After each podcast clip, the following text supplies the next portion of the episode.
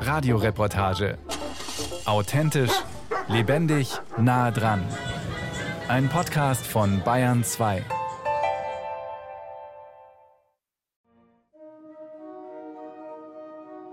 Ein heller großer Raum, hohe Holztüren und riesige Fenster. Mit Blick auf Baumwipfel und Berggipfel. Ich bin Orgelbaumeister. Ich habe also vor über 30 Jahren die Meisterprüfung gemacht, habe vorher Orgelbauer gelernt und übe seitdem den Beruf aus.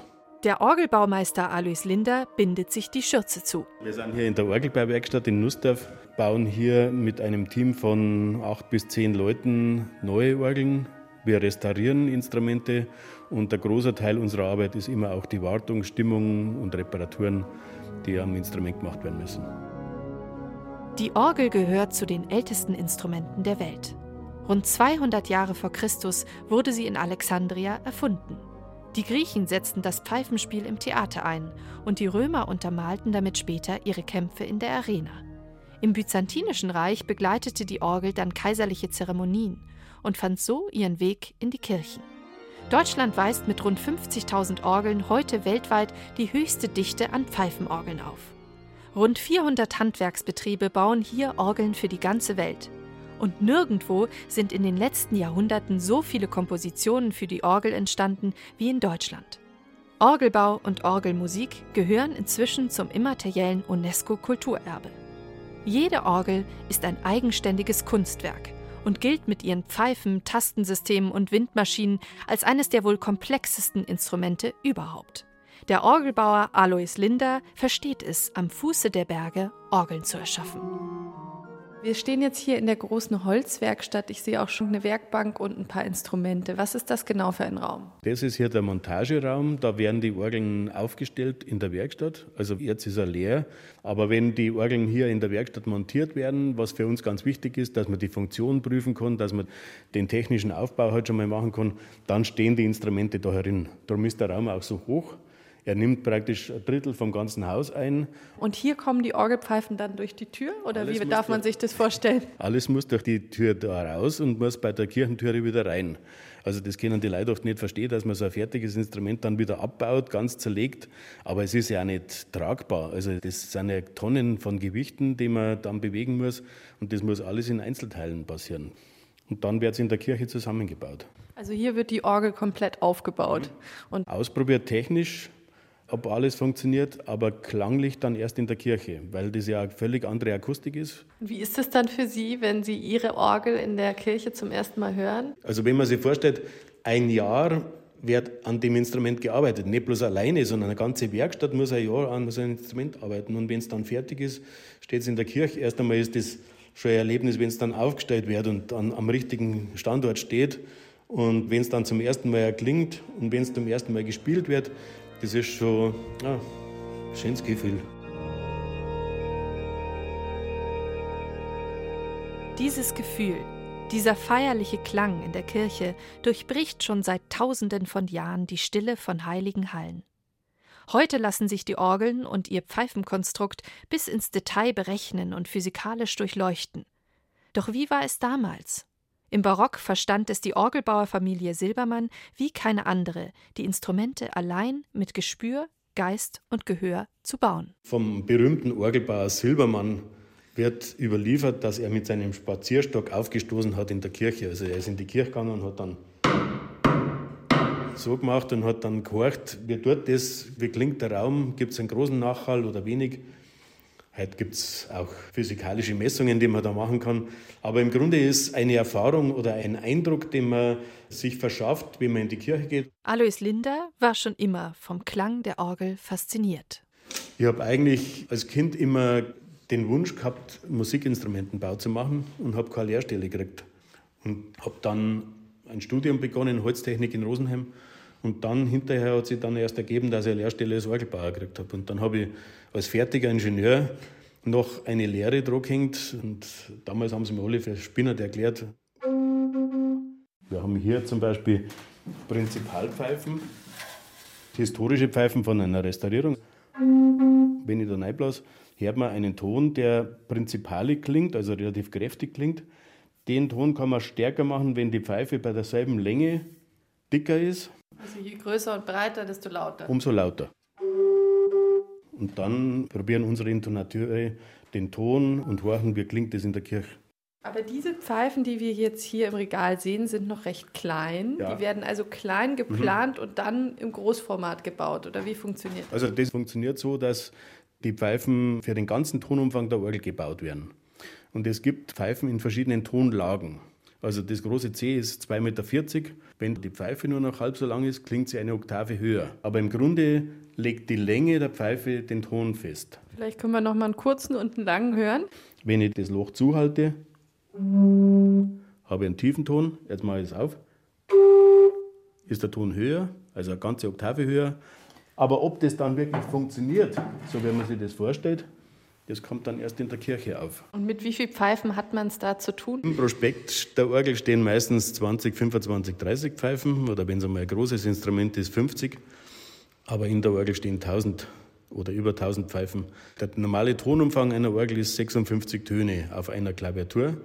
Und man hat zum Beispiel 20 Register, dann sind das 20 mal 56 über 1000 Pfeifen. Und Sie haben vorhin so schön gesagt, da spricht die Pfeife. Das heißt, jede Orgel hat auch ihren eigenen Ton und Charakter, würden Sie sagen? Ja, auf jeden Fall. Also jede Pfeife an sich spricht in einer Art und Weise.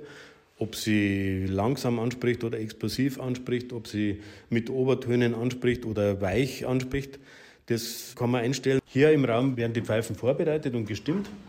Und da haben wir zum Beispiel solche Werkzeuge, um die Pfeifen zu stimmen. Das sind Stimmhörner oder Stimmglocken. Eigentlich ist die Orgel ein Blasinstrument. Ja. Jede Pfeife wird angeblasen. Der Wind, wie ihn der Orgelbauer nennt, spielt für den Klang der Orgel eine ganz besondere Rolle. Doch auch das Holz der Pfeifen ist entscheidend. Wir beziehen also das Holz hier aus der Region. Wir schauen, dass wir von den Waldbauern schöne Stämme bekommen. Die werden dann aufgesägt und werden bei uns im Holzlager gelagert. Jahrelang. Dann gehen wir mal rüber. Oh, hier riecht es schon nach Holz. Und das ist ein Holz, das wächst nur hier im Bergwald. Das kriegt man da unten im Tal nicht, sondern da muss man erst einmal auf 1200, 1500 Meter sein, weil dort die Vegetationsperioden viel kürzer sind. Und wie lange würden Sie sagen, baut man an so einer Orgel? Allein die Herstellung einer Pfeife ist schon mal einige Stunden und dann muss man das multiplizieren mit der Anzahl der Pfeifen. Dann muss man es noch intonieren, vorbereiten, stimmen und das braucht dann eine Menge Zeit. Was muss ein Orgelbauer alles können? Alles. alles. Am besten alles. Das ist ein faszinierender Beruf, aber er ist auch sehr anspruchsvoll, weil er eben so vielseitig ist. Der ganz große Teil ist die Erfahrung. Also wir haben Instrumente schon restauriert, die 300, 350 Jahre alt sind. Die kann man heute nicht besser bauen. Das ist ja total faszinierend, wenn man sich denkt, mit unseren Maschinen, die wir haben und mit allem, können wir auch nicht besser arbeiten als die damals. Da war halt die Arbeitskraft nichts wert, von der Bezahlung her nichts wert, aber man hat die Arbeitsleistung noch viel mehr geschätzt. Wie steht es denn um den Orgelbau heute? Wie steht es um die Gegenwart und Zukunft? Die Schwierigkeiten in der Kirche sind bekannt. Die Möglichkeiten, so einen relativ aufwendigen Orgelneubau zu finanzieren, ist auch immer schwieriger geworden. Also die Aufträge sind schon weniger geworden. Aber es sind auch die Orgelbauer weniger geworden. Also es haben einige alteingesessene Firmen aufgehört und wir haben viel Arbeit im Moment. Also wir haben für die nächsten drei Jahre Aufträge. Das ist nicht das Problem. Das Problem ist eher, gute, qualifizierte Leute zu bekommen. Was lieben Sie am meisten an Ihrem Beruf? Alles zusammen. Also es gibt auch Arbeiten, die sind eigentlich körperlich schwer oder man muss, wenn das Holz hier angeliefert wird von der Säge, dann muss man die Rinde runterkratzen, also mit runterschäpsen und man muss das aufrichten. Das sind richtig schwere Arbeiten. Aber trotzdem, da riecht ein frisches Holz. Das ist genauso eine schöne Arbeit, dass wir die Orgel zum Schluss fertig machen und dann die Klänge zu hören. Also das alles zusammen macht den Reiz aus, finde ich. Und man muss alles entsprechend würdigen. Man kann nicht eine Sache gut machen und die anderen schlecht. Man muss immer versuchen, alles gut zu machen. Fern der Berge hört man im Zentrum von München die Glocken der Frauenkirche schlagen. Hinter ihren Mauern, fast auf Höhe der Kirchtürme, versteckt sich eine kleine Geigenwerkstatt im obersten Stock. Hier entstehen zwischen Holzspänen und Hengsthaaren die Geigenbratschen, Celli und Kontrabässe der Geigenbauerin Eva Lemmle. Also hier hängt der Himmel voller Geigen. Es ist eine kleine Werkstatt, aber ich mache alles, was ein Geigenbauer so macht. Also ich mache neue Instrumente, ich mache Restaurierung, Reparatur, Vermietung, Klangeinstellungen. Ich arbeite alte Instrumente auf und verkaufe sie dann weiter.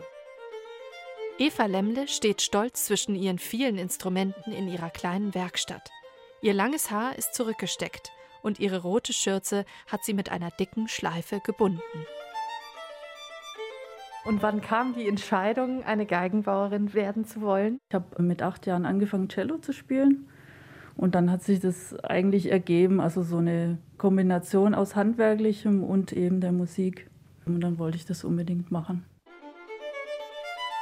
Was kann das Holz dafür, wenn es als Geige erwacht? schrieb schon der Lyriker Arthur Rimbaud. Der Geigenbau ist ein uraltes europäisches Handwerk und ebenfalls immaterielles UNESCO-Kulturerbe. Früher wurde das Handwerk von Generation zu Generation weitergegeben. Heute wird es an vielen Orten gelehrt und traditionell an einigen schon immer. Mittenwald gilt als Herz des Geigenbaus und Markneukirchen als Wiege des Instrumentenbaus. In Deutschland arbeiten heute noch rund 500 Geigenbauer und Geigenbauerinnen.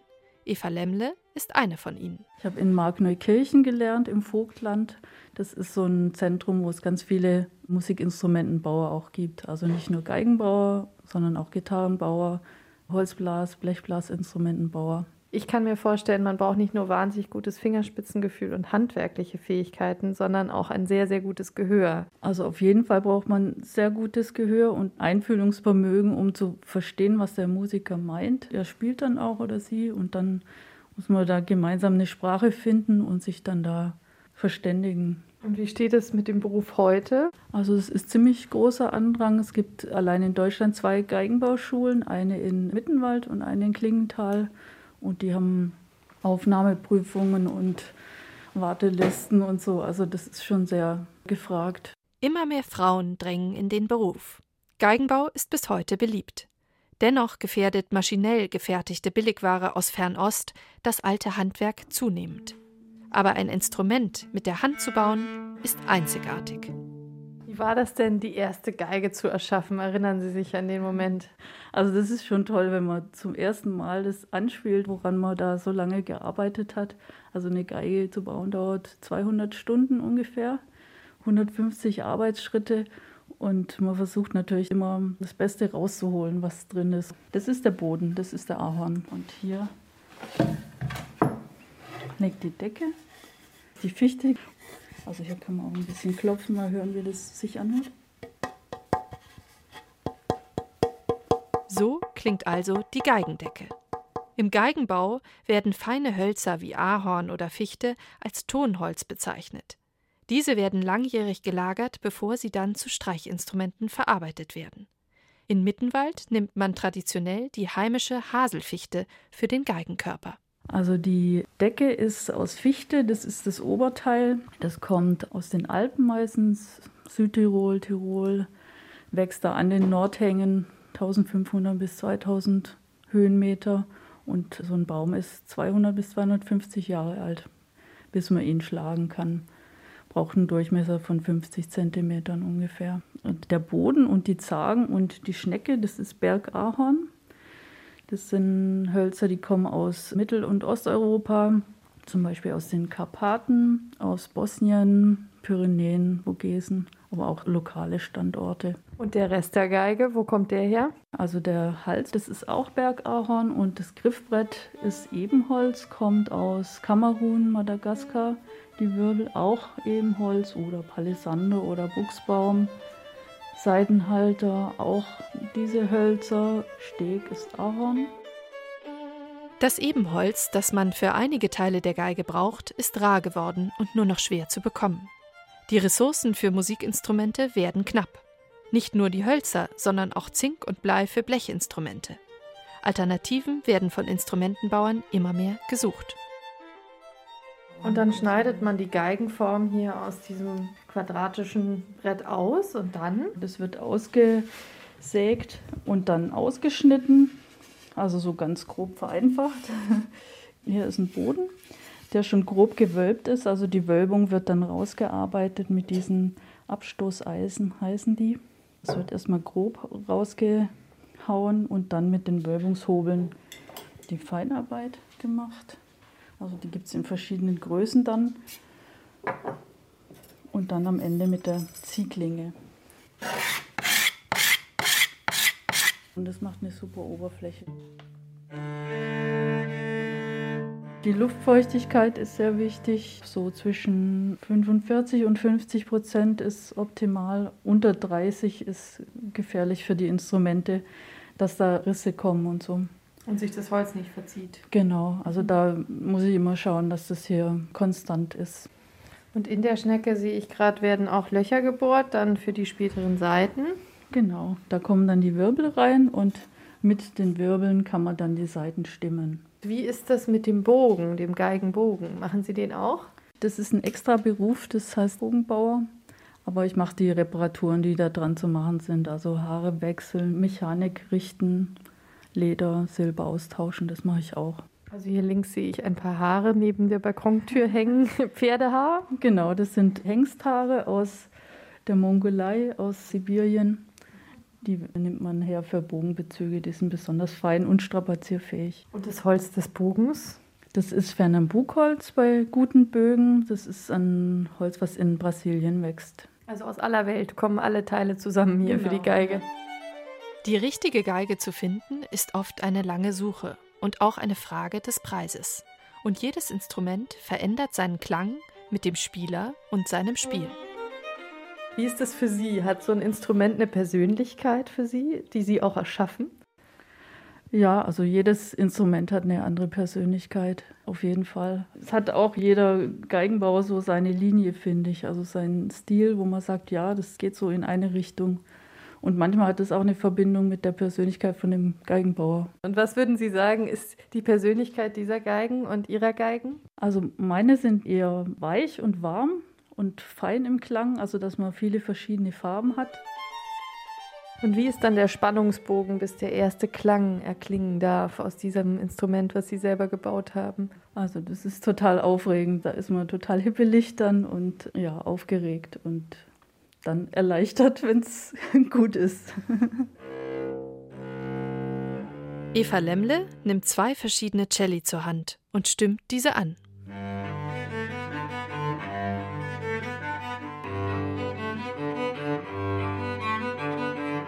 Inwiefern klingt dieses Cello jetzt anders als das vorige? So ein bisschen dunkler, vielleicht ein bisschen schärfer oder so auch. Also das andere ist ein bisschen weicher gewesen und wärmer. Wie auch die anderen Instrumentenbauer liebt Eva Lemmle ihren Beruf. Was begeistert Sie am meisten an Ihrem Beruf?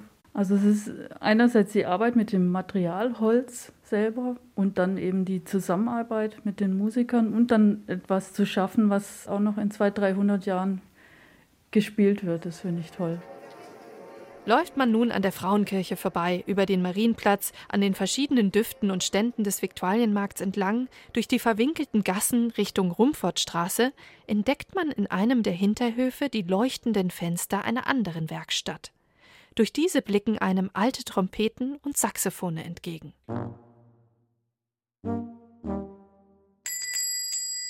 Also wir sind ab 10 Uhr da, mei sagen wir so ab halb elf. Es ist immer so, ja, das wird noch klappen. aber ich muss das dann nur mal anschauen, weil sich da der Filz im Polster gerne noch mal äh, ein bisschen verstehen kann. Also ich muss, das dauert nicht lang, aber ich muss am Freitag noch mal einen Check machen.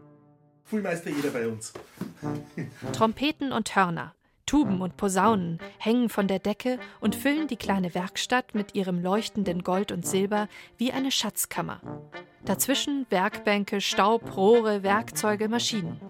Und inmitten des Ganzen der Instrumentenbauer Franz Josef Traut in seiner blauen Schürze. Ich bin der Franz Josef Traut, ich bin der Trompetenbauer, bin jetzt nächstes Jahr seit 30 Jahren hier am Ort im Zentrum von München mit einer Werkstatt. Wir haben eigentlich kein Ladengeschäft, sondern mehr eine Werkstatt und leben dementsprechend auch von den Reparaturen oder mal am Gebrauchtinstrument, aber letzten Endes nicht vom Handel. Und mei, das ist jetzt die Werkstatt. Man sieht hier die zerlegten Instrumente auf der Werkbank liegen. Das macht mein letzter Lehrling, der mittlerweile auch schon Meister ist, macht gerade die Trompete fertig. Und die alten Instrumente, die da am Fenster hängen, das sind eigentlich Instrumente, die irgendwann mal restauriert werden sollen. Darum sind die so dunkelbraun angelaufen. Und da erwarte ich schon meinen Ruhestand, sage ich jetzt einmal, da wird das ganze Zeug durchrepariert.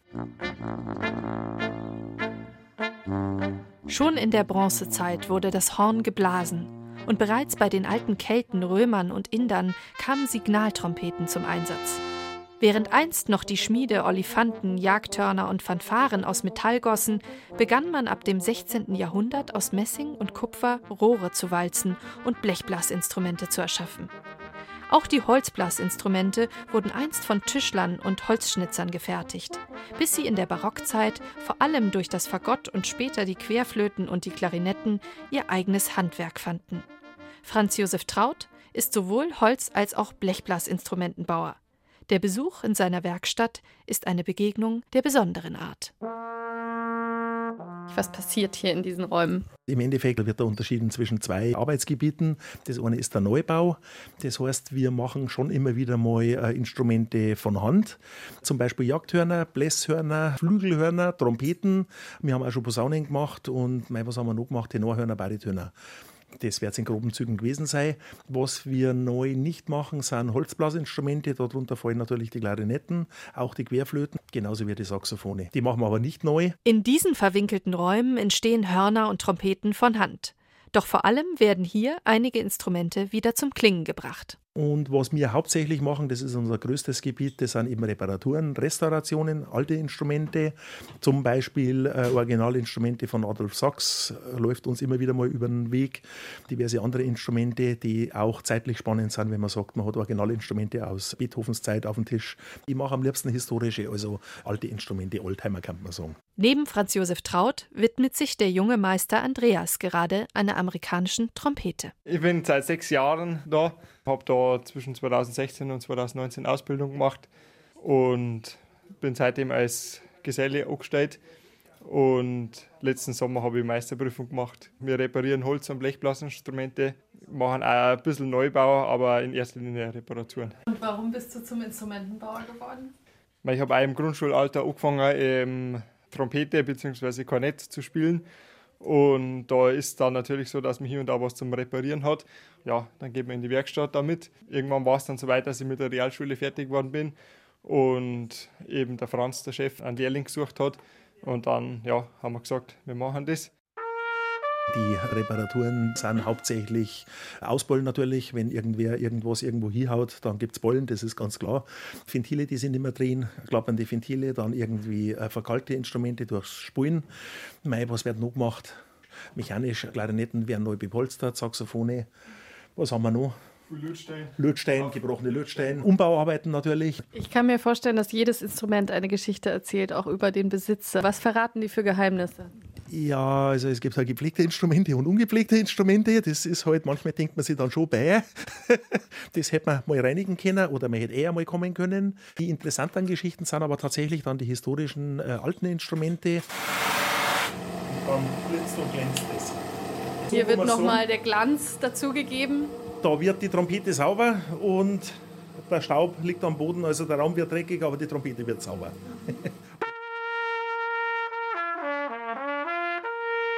Das ist ja eine Riesenwerkstatt. Ja, da haben wir, da, Sie, Sie dürfen da gerne mal durchschauen. Also da haben wir jetzt praktisch unseren Abwaschraum. Da haben wir unsere Ultraschallbäder zum Reinigen. Da kann man praktisch das alte Öl und die Rückstände und das alte Fett rausreinigen und auch an Kalk. Und dann final wird es immer angespielt von uns, dass das Ding wirklich funktioniert. Es gehört viel Dreck und ebenso Feinarbeit dazu, diesen Trompeten, Saxophonen und Hörnern neues Leben einzuhauchen. Doch nicht nur das Handwerk, sondern auch die Umgebung sind entscheidend. Also die Temperaturen spielen auch immer eine Rolle für den Klang. Die Temperatur spielt natürlich mit der Stimmung eine Rolle. Also im Kalten sind die Instrumente tiefer definitiv als wir im Warmen und da muss man halt dann immer wieder neu einstimmen. Das ist ganz klar. Das ist ganz wichtig. Aber das betrifft eigentlich alle Instrumente, ganz egal ob Kirchenorgel, Gitarre oder Blockflöte. Um die 20 Instrumente pro Woche wandern hier über den Tisch. Jede einzelne Klappe, jedes Mundstück, jede Öffnung wird durchleuchtet, festgezogen und gesäubert. Mit 13 Jahren stand Franz Josef Traut zum ersten Mal in dieser Werkstatt. Damals kam er mit seinem Vater, um eine Trompete restaurieren zu lassen, blickte sich zwischen den vielen Hörnern um, träumte vom Beruf des Instrumentenbauers und ahnte noch nicht, dass er eines Tages eben diese Werkstatt übernehmen würde. Heute ist er einer der gefragtesten Blech- und Holzblasinstrumentenbauer in München. Also die Nachfrage ist da, aber der Beruf an sich, wie würden Sie sagen, steht es um die Zukunft? Ich würde mal sagen, in den ersten zehn Jahren habe ich im Schnitt im Monat eine Bewerbung gekriegt für eine Lehrstelle. Und mittlerweile, da ich sagen, kriege ich im Jahr vielleicht noch zwei, drei. Also es ist deutlich weniger geworden, weil anscheinend der Nachwuchs in Summe fehlt und dann natürlich auch für unseren Beruf. Wobei man auch sagen muss, also es gibt Instrumente, die aus dem fernen Osten kommen, sprich aus China, die dann qualitativer so sind, die sind einfach billig. Da gibt es auch Trompeten für 200 Euro und da kann man dann große Reparaturen eigentlich nicht durchführen. Also das landet auch immer wieder bei mir. Aber wenn dann irgendeine Reparatur mehr als 30 Euro kostet, dann wird halt die Nase gerümpft. Und da kämpft man natürlich auch. Das Handwerk des Instrumentenbaus hat sich verändert. Und dennoch ist es zeitlos. Also wir kommen mit Leid zusammen. Das ist ein Handwerk, das es über Jahrhunderte gibt, definitiv. Also jetzt nichts irgendwie, was mal schnell gekommen ist und schnell wieder weg ist. Aber wir haben halt auch mit unseren Problemen zu kämpfen. Franz Josef Traut wischt sich die Hände an seiner Schürze ab. Wieder hat er ein kaputtes Saxophon neu zum Leben erweckt. Also ich gehe jeden Tag gern rein, ich mache es immer nur mit Liebe und Hingabe, das kann ich definitiv so sagen. Und was ist so der schönste Moment? Eigentlich, wenn was fertig ist. Handgemachte Instrumente, wenn die fertig sind und aus der Hand gegeben werden, ist eine spannende Sache. Oder auch ein restauriertes Instrument, wenn es fertig ist, das ist eigentlich genauso spannend. Und Sie spielen auch selber, nehme ich mal an, wie Ihr Kollege gerade meinte, ganz schön viele Instrumente selbst. Sie müssen die ja anblasen und anspielen. Richtig, richtig. also prinzipiell ist es so, ich würde da jetzt mal unterscheiden zwischen Spielen und Anspielen. Anspielen kann ich alles, definitiv alles, vom Sarusophon Saxophon über Saxophon, Querflöte, Trompete, Posaune, Tuba, alles. Und zwar so anspielen, dass ich erkenne, ob das Ding tut oder nicht. Spielen, also, mein, also in der aktiven Karriere, in der Blaskapellenzeit habe ich Waldhorn gespielt, also echtes Waldhorn, F-Horn, aber die Zeiten sind eigentlich rum. Ich habe da auch die Zeit nicht dafür. Also ich sage mal, wenn ich da fünf, sechs Tage in der Werkstatt stehe und so dann am Sonntag für eine Brotwurst beim Fahrer nur ein Ständchen spielen, dann hat die Gaudi irgendwo ein Loch. Spannend oder interessant finde ich eigentlich bei den von uns handgemachten Instrumenten, dass mich die Instrumente überleben. Also keiner schmeißt eine Trompete weg, da bleibt halt was über. Da haben wir halt was geschaffen letzten Endes. Ob Orgel, Geige oder Trompete. Beim Instrumentenbau geht es um mehr als nur um die Liebe zum Handwerk. Es geht vor allem um die Liebe zur Musik und darum, mit den eigenen Händen etwas zu schaffen, was einen neuen Klang in die Welt trägt.